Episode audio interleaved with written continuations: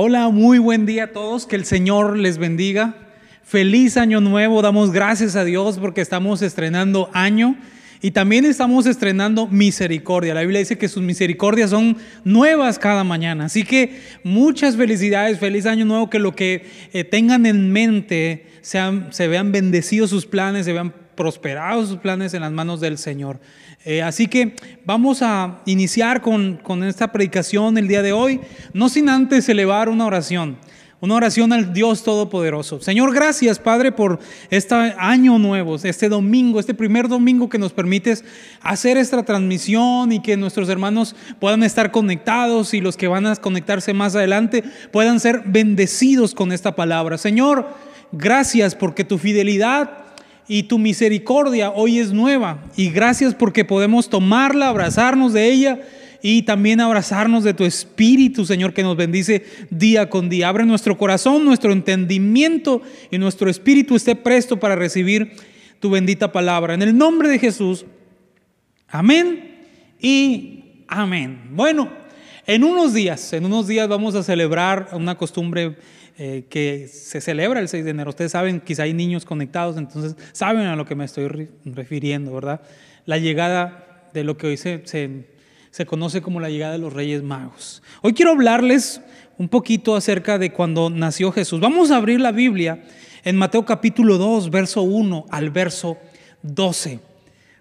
Mateo capítulo 2, verso 1 al verso 12. Los versos van a salir en la pantalla y si no, escúcheme para que usted esté en sintonía con lo que vamos a predicar el día de hoy. De verdad estoy muy contento porque es un año más donde el Señor nos permite estar de pie y fortalecidos en el Señor. Muy bien, iniciamos.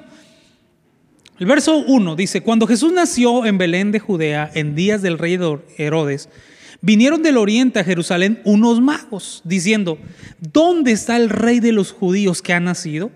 Porque su estrella hemos visto en el oriente y venimos a adorarle. Oyendo esto, el rey de Herodes se turbó y todo a Jerusalén con él. Y convocados todos los principales sacerdotes y los escribas del pueblo, le les preguntó dónde había de nacer el Cristo. Ellos le dijeron, en Belén de Judea.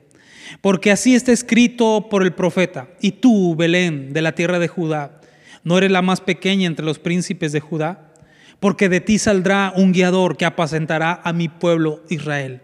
Entonces, Herodes llamando en secreto a los magos, indagó de ellos diligentemente el tiempo de la aparición de la estrella. Y enviándolos a Belén, dijo, id allá y averiguad con diligencia acerca del niño. Y cuando le halléis, hacedmelo saber para que yo también vaya y le adore. Ellos, habiendo oído al rey, se fueron y aquí la estrella que habían visto en el oriente iba delante de ellos hasta que llegando se detuvo sobre donde estaba el niño. Y al ver la estrella se regocijaron con muy grande gozo. Y al entrar en la casa vieron al niño con su madre María y postrándose lo adoraron y abrieron sus tesoros, le ofrecieron presentes, oro, incienso y mirra. Pero siendo avisados por revelación en sueños, que no volviesen a Herodes, regresaron a su tierra por otro camino. Muy bien, iniciamos. Ahorita que estamos a unos días de lo que ya les comentaba de la llegada de los Reyes Magos. La Biblia habla acerca de unos hombres que eran magos. Nunca dice de reyes, pero que sí eran magos. Algunos les dan una connotación negativa, otros positiva. Y yo no me quiero eh, agarrar de que si eran buenos, si eran malos. Lo único que sé es algunas cosas que ellos hacen que captaron mi atención y que yo quiero compartírselas esta mañana. Por ejemplo, número uno, la Biblia dice que ellos venían del oriente. La Biblia dice, vinieron del oriente a Jerusalén. Número uno es que ellos eran gentiles no pertenecían al pueblo judío. Estos magos, ¿sí? Estos magos no pertenecían al pueblo judío, mientras para el pueblo judío, escuche bien, la llegada de Jesús pasaba por, desapercibido, para ellos era de suma importancia la búsqueda de el Mesías. Algún día han ustedes sido testigos, en muchas partes ha sucedido esto. Un ejemplo que hay una viejita, ¿no? Sola, que vive sola, y que a veces no tienen ni para comer y llegan vecinos y les dan de, le dan de comer, si se puede la bañan, le regalan ropa, la procuran y otros preguntan, oye, ¿y esa señora no tiene hijos? Y todos contestan, sí, sí tienen hijos, sí tiene hijos, pero nunca la vienen a ver. Pero los vecinos que no son de la familia, ellos siempre están al tanto de ella, la procuran, la visitan, le llevan algo, le llevan sustento, le llevan eh, ropa, le llevan infinidad de cosas.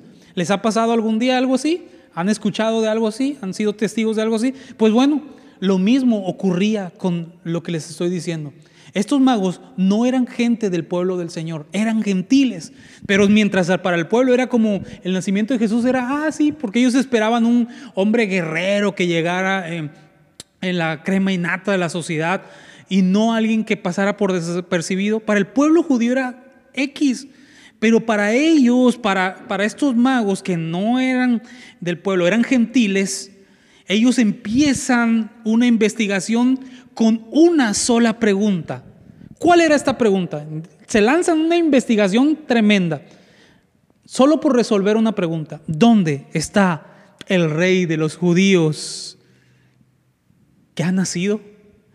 Ellos querían contestar esta pregunta. ¿Dónde está el rey de los judíos? Y se lo toman muy en serio, muy, muy en serio. Bueno, quiero empezar a aplicar este mensaje. Si así empezáramos este año, hemos celebrado en el mes anterior la llegada de Jesús simbólicamente, no me voy a meter que cuando nació y cuando no, simbólicamente el Señor nació. Lo que sí sabemos es que Jesús nació, ¿sí? Ahora ellos, los, estos gentiles, lo andaban buscando. Si así empezáramos este año, que nos propusiéramos buscar el rostro del Señor. ¿Dónde está, Señor? Y yo sé que tú me puedes contestar, Él está en mi corazón, pero el que entiende el lenguaje espiritual sabe a lo que me estoy refiriendo. Si buscáramos de mañana, como dice la palabra del Señor, me buscaréis y me hallaréis porque me buscaréis de todo tu corazón. Que antes de que tus propuestas sean adelgazar, eh, conquistar a la muchacha, este año sí casarte, eh, terminar cierto proyecto. Está bien, todo esto es bueno. Que tengas metas es bueno. Pero si en primer lugar pusiéramos como proyecto esto, buscar el rostro del Señor, ¿dónde estás, oh Señor? Y dice la Biblia, y, y me halla el que de madrugada me busca. Así que el que toca se le abre, el que busca encuentra, el que pide recibe. Si empezáramos este año queriendo resolver esta pregunta, ¿dónde estás, Señor?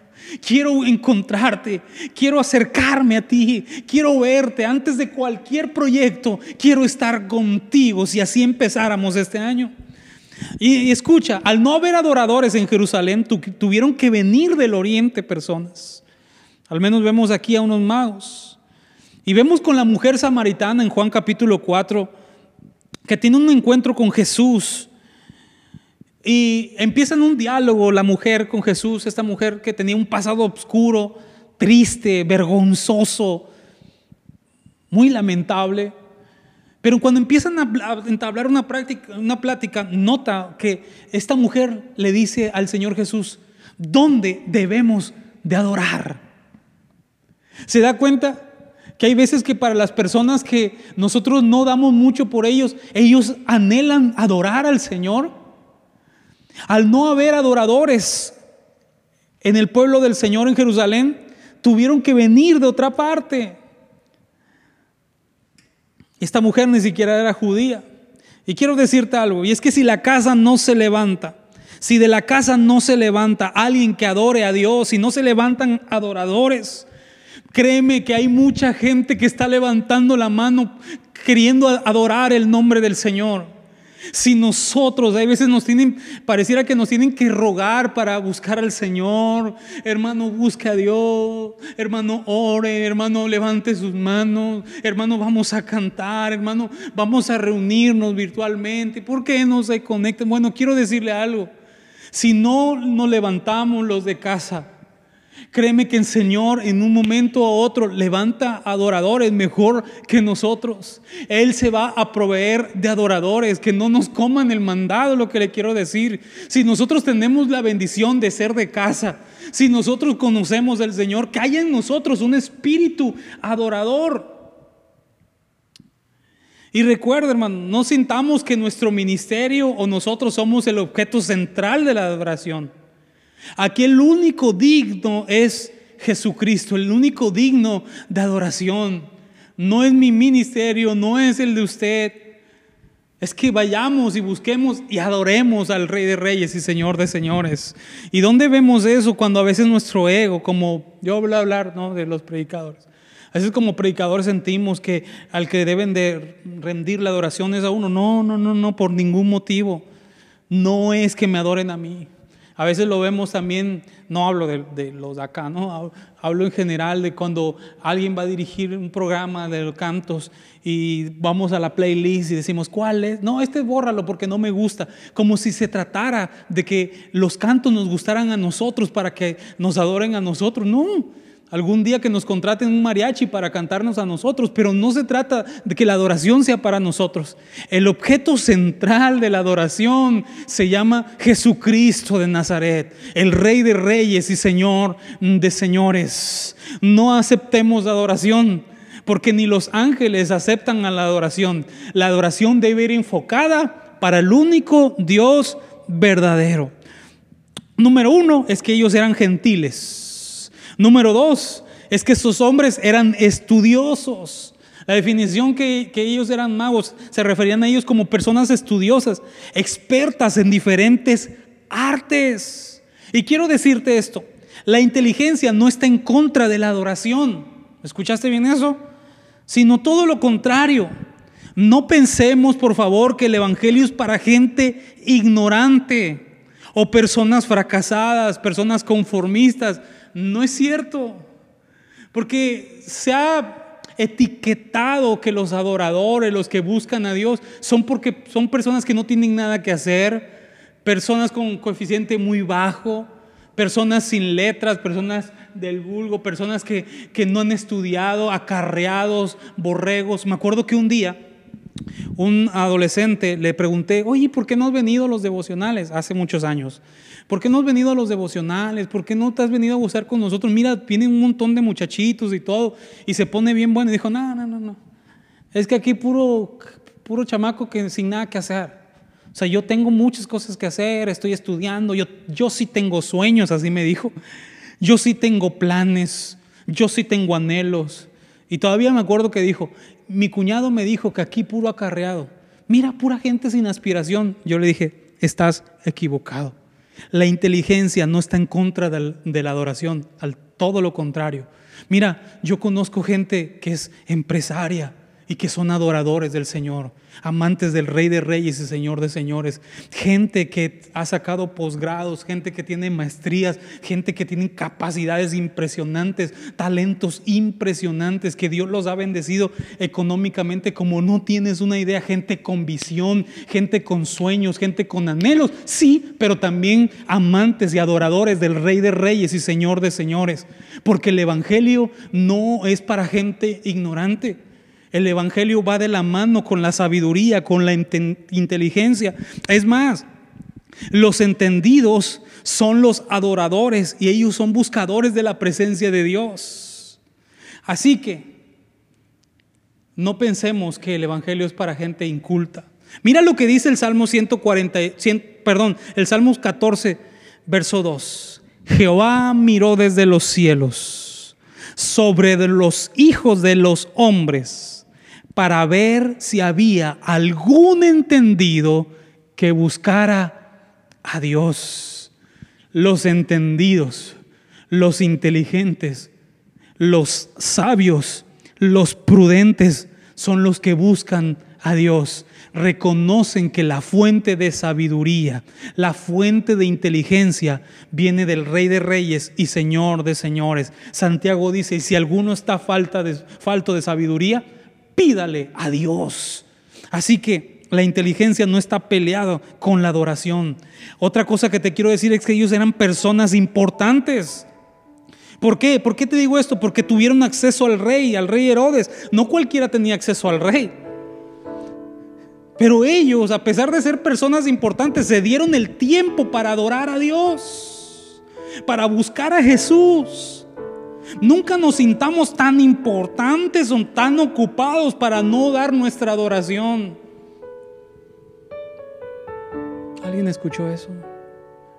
O sea, personas que yo platicaba con los jóvenes hace un tiempo atrás, compartía esto.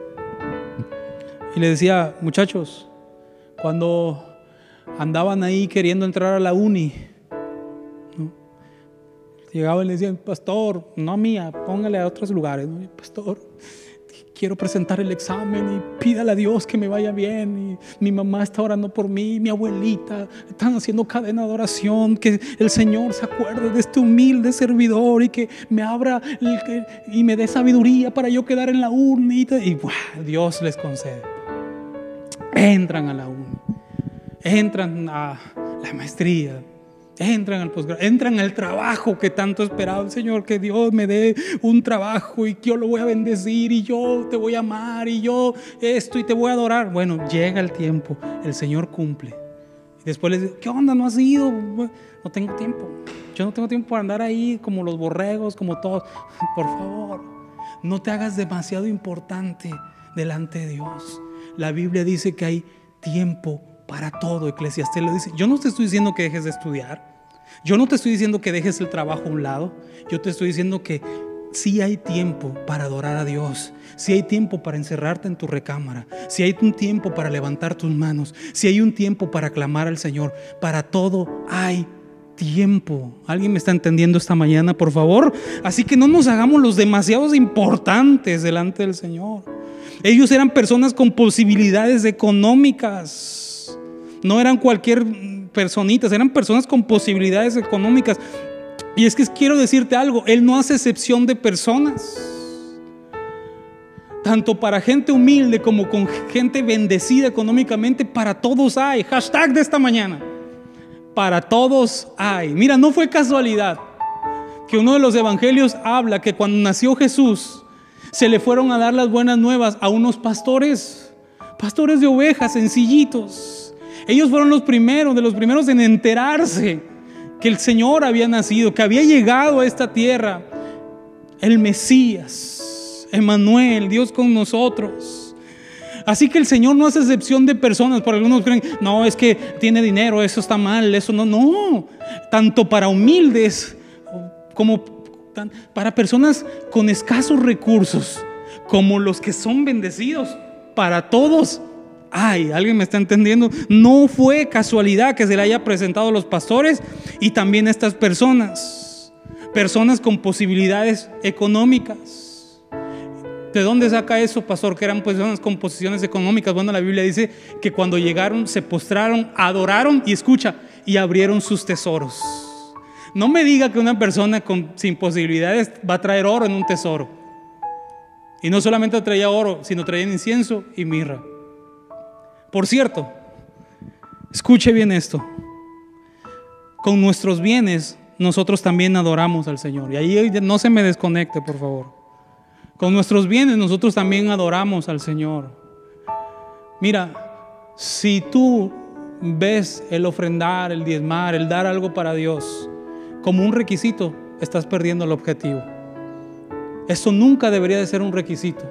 Debería ser parte de nuestra adoración cuando nosotros damos de lo mucho que Él nos ha dado. A estos, a estos hombres gentiles, a estos hombres que nadie los hacía en escena, nadie les dijo que como requisito tenían que ir a ver a Jesús y tenían que llevarle algo. No, simplemente ellos tenían un corazón adorador, nadie les indicó la ley, solamente alguien les mostró la estrella, ellos siguieron hasta allá y cuando llegaron se postraron y adoraron y dieron de lo que ellos tenían. Podemos adorar a Dios con nuestros bienes. Y tú sabes que Él nunca se queda con nada. Siempre tenemos el ciclo de la bendición, ¿se acuerdan? Que cuando Dios te pide es porque Dios te va a dar. Pero cuando Dios te va a dar es porque te va a pedir o viceversa, ¿verdad? Cuando Dios te va a dar, cuando Dios te da es porque te va a pedir. Y cuando te va a pedir es porque te va a volver a dar. Y tú puedes decir, mira, Dios no necesita tu dinero, eso es puro lavado de coco. Sí es cierto, Dios no necesita tu dinero, pero yo estoy hablando de personas gentiles, gente sencilla, gente que no era de la casa, pero ellos tenían ganas de adorar. Adoremos a Dios con lo que Él no se queda con nada. Número tres, dije número uno que ellos eran gentiles. Número dos, que eran estudiosos, expertos en diferentes artes. Y número tres, procedían del oriente. Y del oriente, al hablarte del oriente, tengo que decirte que eran cuna junto con Egipto de toda clase de magia. O sea, venían de un pueblo totalmente pagano, pues, a lo que a eso me refiero. Y quiero decirte que cuando ellos llegan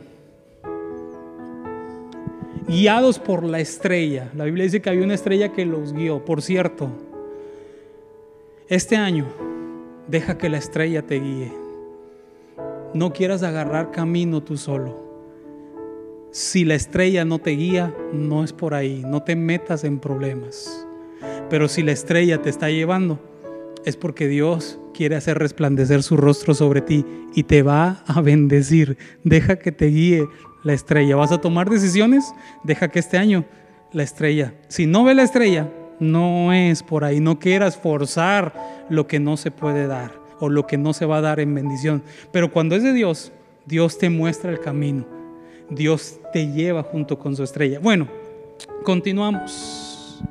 Yo dije que estos eran personas que venían de, la cuna junto con Egipto, de toda clase de magia. Eran gentiles, eran gente importante, estudiosa, y ahora nos encontramos que venían de un pasado turbio. Este año, abrámosle las puertas a las personas que traen un pasado así. Porque a veces queremos cerrar las puertas a personas que, no, hombre, es que si tú supieras, no, es de lo peor. No, hombre, trae un paso. No, no, no, no, ese tipo de gente, no, no, no, ¿qué tal? Nuestros hijos están en riesgo, no, ¿qué nos va a pasar? No, no. La Biblia dice que cuando ellos llegan guiados por la estrella, María y José nunca los, los hacen a un lado. Al contrario, aceptaron que ellos llegaran y adoraran al Señor.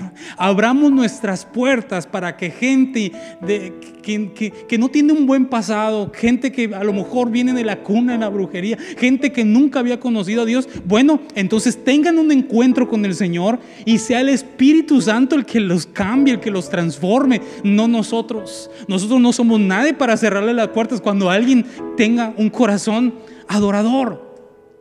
No esperemos de que, ay, esa minifalda, ¿cómo va a entrar a la iglesia? No, ¿cómo va a ser que venga así vestido? Oye, lo único que quieren es adorar. Lo único que quieren es tener un encuentro con el Señor. Ya el Espíritu Santo se encargará de transformar la persona. Alguien me está entendiendo, ¿verdad? Esta mañana. Pero abramos nuestras puertas para los que vengan del oriente, del occidente, del norte, del sur, del este, de donde sea, pero que vengan y adoren junto con nosotros al Rey de Reyes y Señor de Señores. Y es que quien ha tenido un encuentro con el mismo Cristo no vuelve por el mismo camino. ¿Se dieron cuenta en los versículos cuando yo leí que la Biblia dice que ellos tuvieron un sueño y no volvieron a Herodes? No volvieron a Herodes. Herodes tenía un plan maquiavélico. Herodes dijo, vayan, investiguen, vienen y me dicen dónde está para que yo vaya y le adore. No es cierto, quería matar, quería matar al niño, quería matar a Jesús. Pero se le reveló en sueño y dijo, no regresen. Cuando alguien ha tenido un encuentro con el Señor, cuando alguien ha sido un adorador, es que no vuelve al mismo camino. Como el perro vuelve a su no, no más. No decide a regresar a las mismas sendas la Biblia dice que ellos no vuelven por el mismo camino. Hay una transformación. ¿Quieres conocer a un verdadero adorador? Ha sido transformado. No vuelve a lo mismo. Es que el adorar no solamente levantar nuestras manos, no solamente soltar una alabanza con nuestros labios. El adorar es adorar con nuestra obediencia, con nuestros actos. Que nuestros actos hablen más fuerte que nuestras palabras y nuestros gritos. Sean nuestros actos los que sean dignos de ver una persona, ah, esa es una persona que ha tenido un encuentro con Jesús. No volvió por el mismo camino. Es un verdadero adorador. Mira, la primera vez que aparece la palabra adorar es desde el Génesis con un hombre llamado Abraham. Abraham, la Biblia dice que el Señor le pide a su hijo, un, hijo que tenía nada más, y le dijo, sacrifícalo. y en obediencia, escucha, en obediencia, en sujeción, porque Abraham pudo haber dicho, bueno, entonces voy, canto, levanto mis manos, dijo, no, no, no, no, no. Tiene que haber sacrificio, tiene que haber algo que te cueste. David decía, no daré ofrenda al Señor que no me cueste.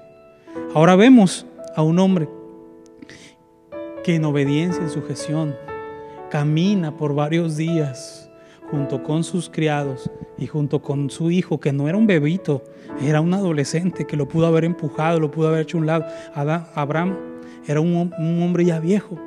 Sin embargo, me llama la atención de Abraham lo que le dice a sus siervos. Hasta aquí llegan ustedes. Mi hijo y yo iremos, adoraremos y volveremos. Ustedes se saben la historia quizá. Cuando, Abraham estaba a punto de sacrificar a su hijo Isaac, se oyó una voz desde el cielo que le dijo, detente. El Señor estaba probando su corazón hasta dónde podía adorar. ¿Hasta dónde podremos adorar nosotros? ¿Hasta dónde somos capaces de dar nuestra adoración en obediencia, en sujeción? ¿Hasta dónde? Cuando empiezan, esto no se puede hacer, pero ¿por qué? Bueno, ¿hasta dónde llegamos nuestra adoración? Cuando le dijo, detente, la Biblia dice que junto por ahí había un carnero trabado. ¿Sabe? Hay bendiciones que a veces están trabadas, pero con nuestra obediencia, nuestra sujeción, nuestra adoración se van a destrabar. ¿Alguien me está entendiendo? Hay hay bendiciones este año para ti que están trabadas y están esperando un corazón adorador, dispuesto a obedecer, dispuesto a decirle al Señor, quiero buscarte de todo tu corazón. No buscar la bendición, buscarte a ti. Yo se trata, yo te voy a dar algo a ti de lo que mucho que tú me has dado, yo voy a corresponder. No puedo pagar ese gran amor que tú has dado por mí pero sí quiero corresponder y de eso yo voy a dar, no que tú me des. Y cuando eso ocurra, hay una, hay una bendición trabada. Entonces el Señor le dijo, voltea y había un carnero trabado ahí, diciendo, esa es tu bendición, ese es tu sacrificio. Y bien dijo Abraham, iremos, adoraremos y volveremos. Este hombre tenía fe. Sí volvieron, escucha bien, pero su vida nunca fue la misma. Abraham conoció a Dios como nunca antes en la vida alguien ha conocido un hombre. Un Dios que provee, un Dios que es fiel, un Dios que sustenta, un Dios que fortalece, un Dios que sana las heridas, un Dios que sí es cierto, a veces prueba, pero su propósito no es dejarte llorando, su propósito es bendecirnos, bendecirnos más y más y llevarnos hasta la vida eterna. Terminé con esto. ¿Habrá alguien que tenga un corazón adorador ahora que ya se presenta el 6 de enero? Y donde nos hacemos a veces los guapos dando ciertas cosas, ¿verdad? Habrá un corazón que dé a Dios hoy, que diga, Señor, quiero empezar este año buscando tu rostro como estos hombres. ¿Dónde está el rey de los judíos? ¿Para qué lo quieren? Para adorarlo, no para pedirle, para adorarlo, para encontrarme con Él, para abrazarlo, para ver la promesa del Señor cumplida para que la misma gloria de Dios sea manifiesta en mi vida. Y cuando eso ocurra, no volveremos al mismo camino. ¿Quieres adorar al Señor esta, esta mañana junto conmigo? Cierra tus ojos. Padre, como dice el canto, no vengo a pedir, no vengo a buscar, solo vengo a darte mi ofrenda de amor. Solo vengo a darte gracias por un año más. Gracias porque me permites estar de pie, me permites estar vivo. Y hoy vengo a adorarte, hoy quiero exaltarte, hoy quiero empezar este año, Señor, buscando tu rostro como ningún año atrás. Así como estos magos que propusieron responder esa pregunta, ¿dónde está el rey de los judíos? Iniciaron esta investigación y se movieron, sacrificaron tiempo, esfuerzo, hubo dedicación, hubo obediencia, hubo sujeción hacia la estrella que los iba guiando. Señor, así, así queremos nosotros empezar este año adorándote exaltándote, encontrándonos contigo, porque largo camino nos espera, Señor. Así que hoy traemos un corazón adorador, no que pide, un corazón que da, que te damos la gloria, la honra, la adoración, porque solamente tú lo mereces por los siglos de los siglos. Queremos decirte que te amamos, queremos decirte que te exaltamos, que tú eres solamente digno de toda gloria, de toda honra y de toda adoración. Señor, nuestro propósito este año es buscarte con todo nuestro corazón y las demás cosas sabemos que van a venir por añadidura. Esa es tu promesa. Gracias Jesús, te amamos. Amén y amén. Un corazón adorador. Tengámoslo, estemos dispuestos y adoremos este año. Que Dios te bendiga con todo tipo de bendición desde los cielos. Chao.